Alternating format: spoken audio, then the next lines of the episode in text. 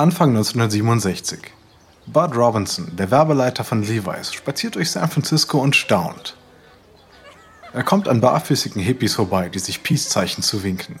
Auf dem Bürgersteig sitzt ein langhaariger Mann und spielt auf einer akustischen Gitarre.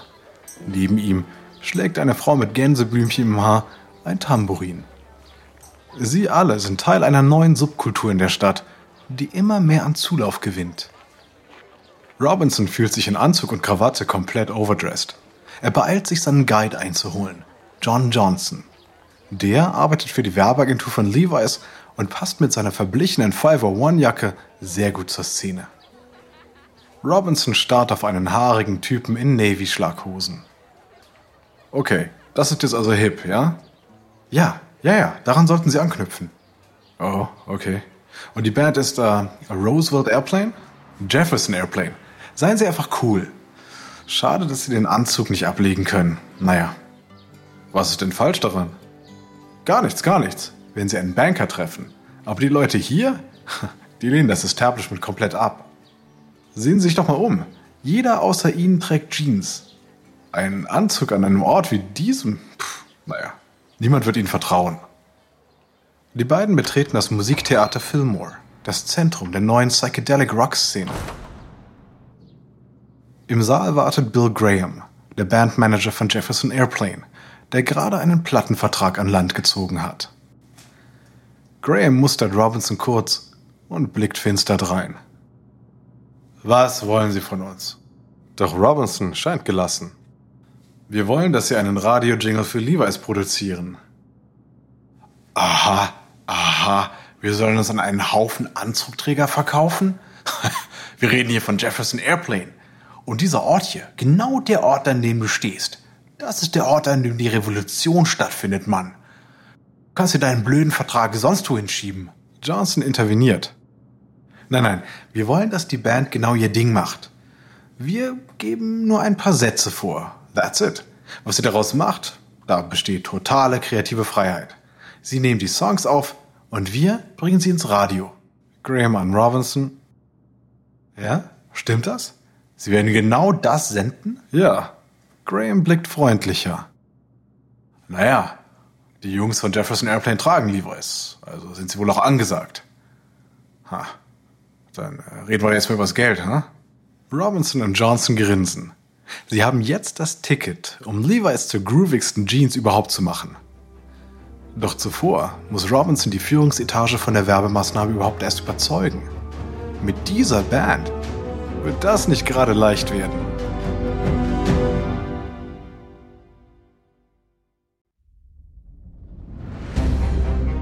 Ich bin Alexander Langer für Wandery und das ist Kampf der Unternehmen.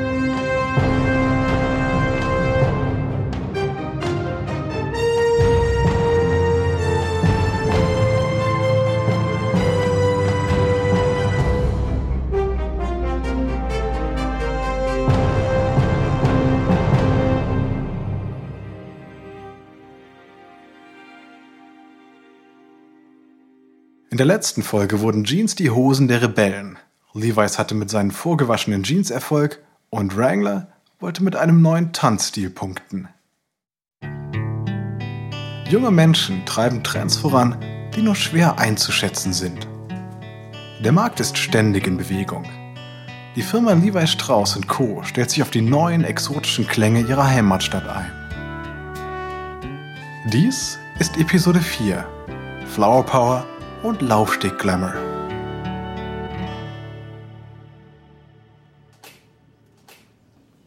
(1967) In der Zentrale von Levi's schiebt Werbeleiter Bud Robinson eine Tonbandspule in das Kassettendeck. Er dreht sich zu den leitenden Angestellten um, die die von Jefferson Airplane aufgenommenen Radio-Jingles hören wollen. Unter ihnen ist der Vorstandsvorsitzende Wally Haas. Wir haben um fünf Jingles gebeten und die haben zwölf aufgenommen. In einer einzigen Nacht. Äh, die Agentur sagt, die Band wurde dabei von, von Mary Jane unterstützt, wer auch immer das ist. Er drückt auf Play. Aus dem Lautsprecher kommen psychedelische Klänge. Ein Sänger ist zu hören. They go dancing in the ball game. Right now with your white Levi's White Levi's Come in Black, Blushing Bravo Blue.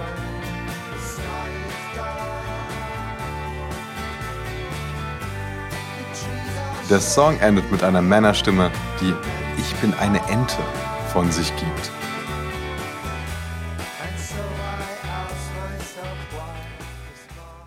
Das Band endet. Haas blinzelt schockiert. Robinson lehnt sich vor. Und? Es, es, es hört sich an wie ein Haufen völlig durchgeknallter Leute. Ich bin eine Ente? Wie viel hast du denn dafür bezahlt? 25.000 Dollar. Das ist ein Schnäppchen. Ihre neue Single Somebody to Love, das ist ein super Hit. Haas reibt sich die Stirn. Also ich, ich bekomme Kopfschmerzen davon. Aber die Werbeagentur weiß wohl, was junge Leute mögen. Und das ist immerhin unsere Zielgruppe. Haas denkt nach.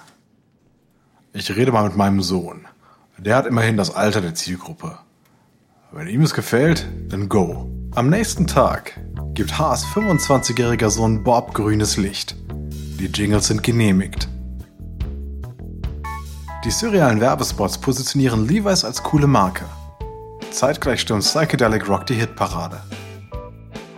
Der Hippie-Style von San Francisco verändert den Look einer ganzen Generation und die Nachfrage nach Levi's explodiert.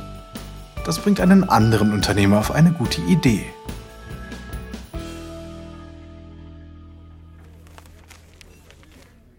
Sommer 1969.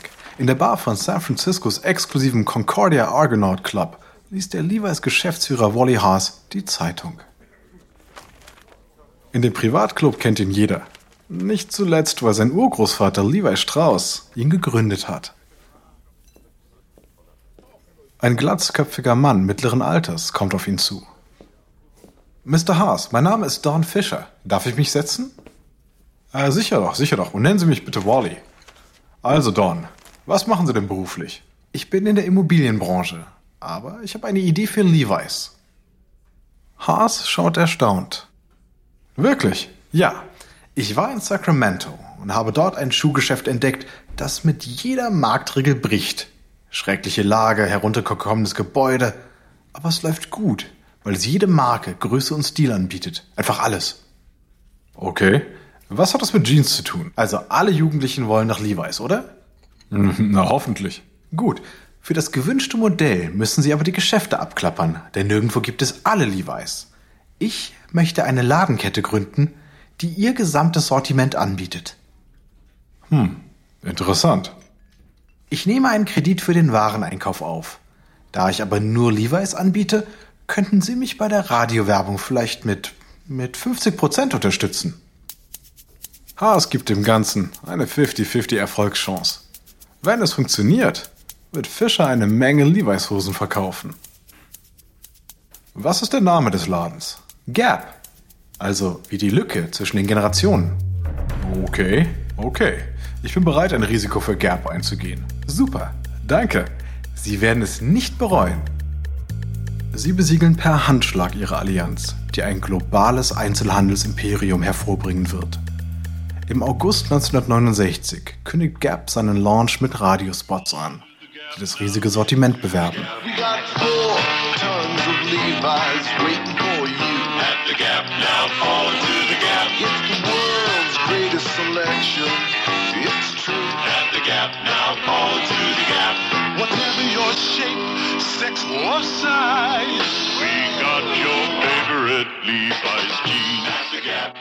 Das Timing von Gap ist perfekt. Zu Beginn der 70er Jahre setzt die Denim-Manie ein. In Amerika bröckeln die letzten Reste des Widerstands. Schulen heben ihr Denim-Verbot auf. Frauen mögen den Unisex-Look der Jeans. Die Hosen gehen nur so weg.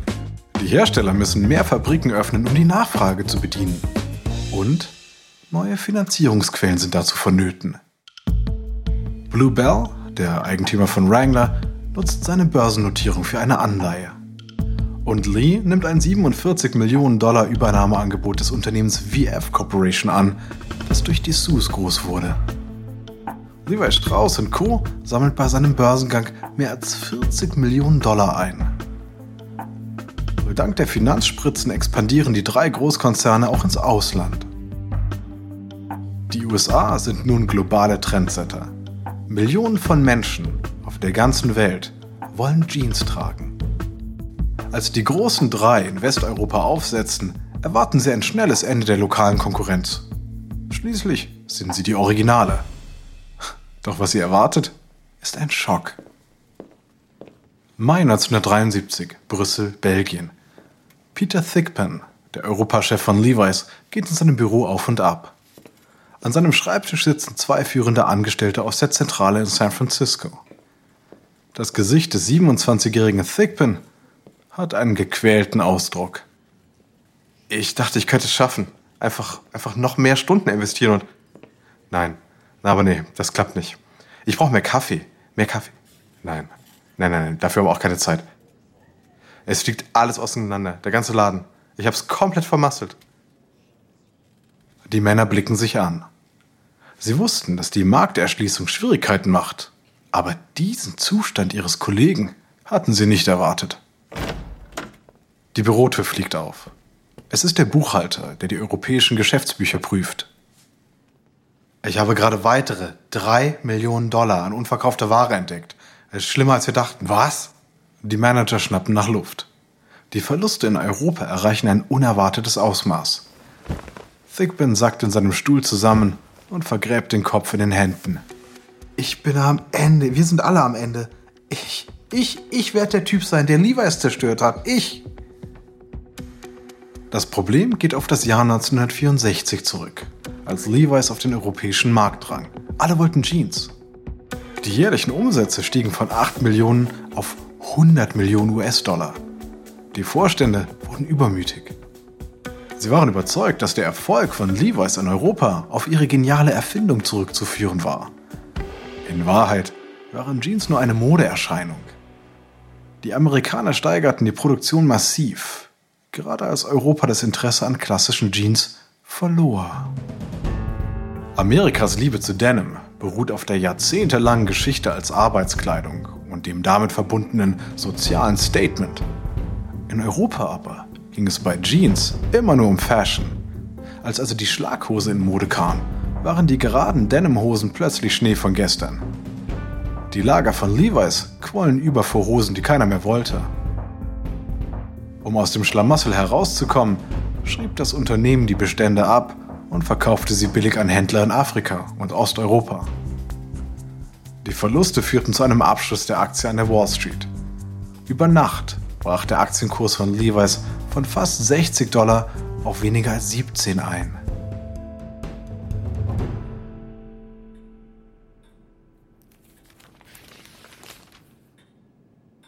November 1973. In Thigpens Büro in Brüssel herrscht bedrückende Stille. Während Thigpen eine Liste von europäischen Managern erstellt, die entlassen werden müssen, sitzt der Vorstandsvorsitzende von Levi's, Wally Haas, in der Ecke und liest in der Zeitung International Herald Tribune. Thigpen beendet seine Liste. 75 seiner 90 Manager werden entlassen. Er kann nicht glauben, dass sein Name nicht darunter ist. Er blickt zu Haas. Wally, warum feuern Sie mich nicht? Haas senkt seine Zeitung. Spannende Frage. Also, Sie hätten dann vielleicht nicht so viel Ärger mit den, mit den Aktionären. Also, warum behalten Sie den Mann, der, der das ganze Unglück hier angerichtet hat? Haas legt die Zeitung zur Seite und beugt sich vor. Wir haben gerade eine ganze Menge für Ihre Studiengebühren ausgegeben. Und dafür wollen wir eine Gegenleistung. Sie haben das Chaos angerichtet, also räumen Sie es jetzt auf. Während Thigpen Levi's europäisches Geschäft wieder aufbaut, verpasst Europa den US-Jeans-Herstellern einen weiteren Schlag ins Gesicht. Denn nachdem man lange amerikanischen Trends gefolgt ist, designen die Europäer nun ihre eigenen Jeans. Mai 1976. In einer Boutique in Manhattan gegenüber von Bloomingdale's kämpft eine schlanke Brünette damit, eine enge schwarze Jeans anzuziehen. Die Verkäuferin macht ihr einen Vorschlag. Der einfachste Weg, sie anzuziehen, ist eigentlich, sich auf den Boden zu legen. Die Kundin ist wütend. Sie soll sich auf den Boden winden, um eine Jeans anzuziehen?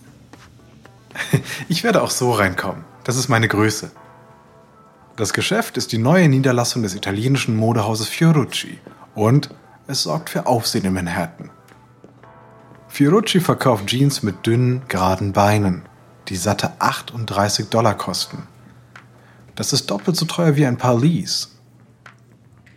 Die Verkäuferin bittet eine Kollegin um Hilfe. Gemeinsam ziehen sie die Jeans am Bund hoch zum Hintern. Die Kundin spürt ihre Füße vom Boden abheben, aber dann schafft es die Jeans über ihre Hüften. Alle drei Frauen schnappen nach Luft. Und jetzt der Reißverschluss. Also einatmen. Die Kundin zieht den Bauch ein, aber es hilft nichts. Klappt nicht. Schließlich lenkt die Kundin ein. Okay, okay, ich werde mich hinlegen. Als die Kundin flach auf dem Boden liegt und ausatmet, zieht die Verkäuferin den Reißverschluss der Jeans hoch. Die Kundin steht auf.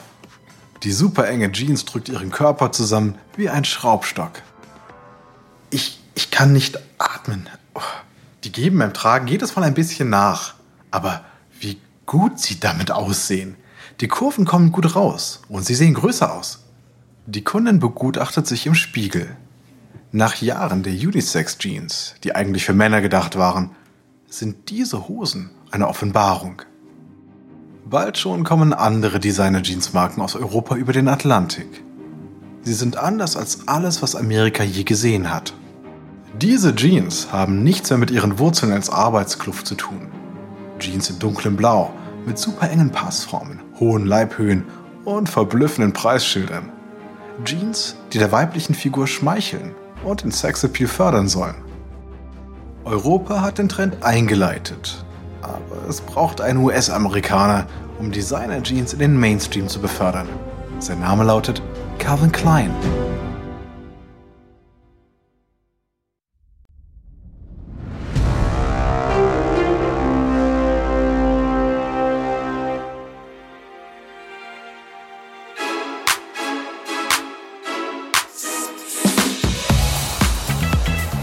Mai 1977, kurz nach 4 Uhr morgens.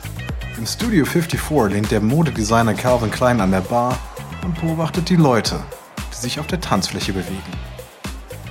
Der ultra coole Nachtclub wurde gerade erst eröffnet, aber schon jetzt stehen jede Nacht Hunderte von Menschen vor der Absperrung, in der Hoffnung eingelassen zu werden. Klein beobachtet eine Brünette in super engen schwarzen Jeans. Eine Drag Queen auf Rollschuhen kreist um sie herum Klein spürt ein Klopfen an der Schulter. Er dreht sich um und sieht einen Mann in einem pastellfarbenen Anzug. Mr. Klein, freut mich. Ich arbeite in der Bekleidungsbranche und ich habe eine Idee für Sie. Klein hört das oft. Leute wollen modisch beraten werden oder einen Job von ihm. Er lächelt, als der Barmann ihm noch einen Wodka reicht. Klar, um was geht's? Eine Lizenz für Blue Jeans. Ah, ich habe letztes Jahr ein paar Modelle rausgebracht. Hat aber nicht wirklich geklappt. Nein, nein, ich meine nicht machen. Ich meine lizenzieren. Schon mal von Carl Rosen gehört? Klein nickt. Rosen leitet Puritan Fashions, die Firma, die Kleidung für Sears herstellt. Der Mann im rosa Anzug fährt fort. Nun, und ich kenne Rosen. Er hat gesehen, wie gut sich Frauenjeans verkaufen und er würde gerne welche mit ihrem Namen drauf machen. Also, Sie entwerfen sie, er stellt sie her und verkauft sie. Und er macht ihnen ein Angebot, das sie nicht ablehnen können. Klein nippt am Wodka. Okay, und das wäre? Eine Million Dollar. Bar im Voraus, plus Anteile. Klein zückt eine Visitenkarte. Klingt gut. Sagen Sie ihm, er soll mich anrufen. Klein nimmt den Deal an und macht sich an die Arbeit. Inspiriert von den Nächten, in denen er die Menschen im Studio 54 beobachtet hat, setzt er auf Sexappeal. Er macht die Taille tief, um den Schritt zu betonen, und zieht ihn nah zwischen den Probacken hoch, damit das Gesäß zur Geltung kommt. Alles hauteng. Im Februar 1978 füllen die Jeans von Klein die Modeläden. Nach sechs Tagen sind die von der Luxus-Kaufhauskette Saks Fifth Avenue bestellten 30.000 Paar weg. Es ist überall dasselbe. In einer Woche gehen 200.000 Paar Calvin Klein Jeans über den Ladentisch. Und das, obwohl diese Hosen mit 35 Dollar pro Paar mehr als doppelt so viel kosten wie eine Levi's 501. Während Klein die Preise in die Höhe treibt, geht es für die großen Namen der Branche schrittweise bergab. Der Abwärtstrend begann 1977. Auf Druck der Bundeshandelskommission willigte Levi's ein, keine Verkaufspreise mehr vorzuschreiben. Die Händler senkten daraufhin sofort die Preise für Levi's, um sich gegenseitig zu unterbieten. Auch die Preise für Lee und Wrangler Jeans wurden reduziert.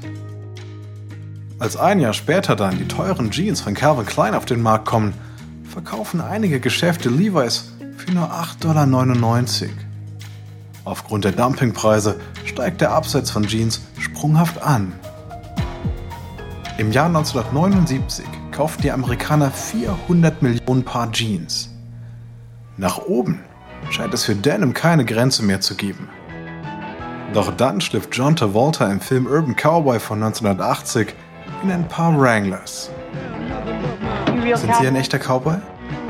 Kommt ganz darauf an. Der Film löst einen irren Run auf Westernkleidung aus. Die Verkaufszahlen von Wrangler Jeans schnellen in die Höhe, da sie authentischen Cowboy-Look bieten. Calvin Klein rückt im Herbst 1980 dank eines Werbespots erneut ins Zentrum der öffentlichen Aufmerksamkeit. Im TV-Spot schwenkt die Kamera über den zarten Körper der 15-jährigen Brooke Shields, die in hautengen Calvin Klein Jeans auf dem Boden sitzt. Die Kamera gleitet über ihr ausgestrecktes Bein an ihrem Körper entlang bis hoch zum Gesicht. Sie schaut schüchtern in die Kamera, bevor sie spricht. Sie wollen wissen, was zwischen mir und meinem Calvin steht? Nichts. Calvin, Calvin Klein Jeans. Die Andeutung, dass der minderjährige Star keine Unterwäsche trägt, sorgte für Empörung. Andere Designer griffen klein an. Fernsehsender in Chicago und Los Angeles weigerten sich, die Werbung auszustrahlen. Als der Wutpegel stieg, wurde Klein nervös. Ende 1980. Klein trifft sich mit dem ehemaligen Meinungsforscher von Jimmy Carter in seinem Büro in Manhattan. Er hat ihn angeheuert, um herauszufinden, ob die Werbung sein millionenschweres Jeans-Imperium zerstören könnte. Also, ältere Menschen hassen sie regelrecht. Die sind als Kunden verloren für immer. Junge hingegen stört der Spot gar nicht. Kleins Gesicht entspannt sich und er grinst. Gut. Gut? Sie haben eine ganze Generation als Kunden verprellt. Das sind Leute, die nicht einmal verstehen, warum jemand Jeans trägt. Ich brauche die nicht. Und es ist mir auch vollkommen egal, was die über mich denken. Der TV-Spot trägt dazu bei, den Absatz von Jeans auf einen Rekord hochzutreiben. 1980 werden mehr als 500 Millionen Paar Jeans in den USA verkauft. Jeans haben sich von der Arbeitskluft der Goldwäscher über die Uniform junger Rebellen bis hin zum Laufsteg-Hingucker von Top-Modedesignern entwickelt. Doch das exponentielle Wachstum wird bald in Stolpern geraten. Neue Trends sind im Kommen, die die Jeans-Konzerne zerlegen werden. Bei diesem Kampf wird Wrangler der erste Hersteller sein, der in die Knie geht. In der nächsten Episode tüftelt die VF Corporation an einem neuen Erfolgsrezept, Buddy Lee feiert ein Comeback und Levi Strauss Co. verliert die Fassung.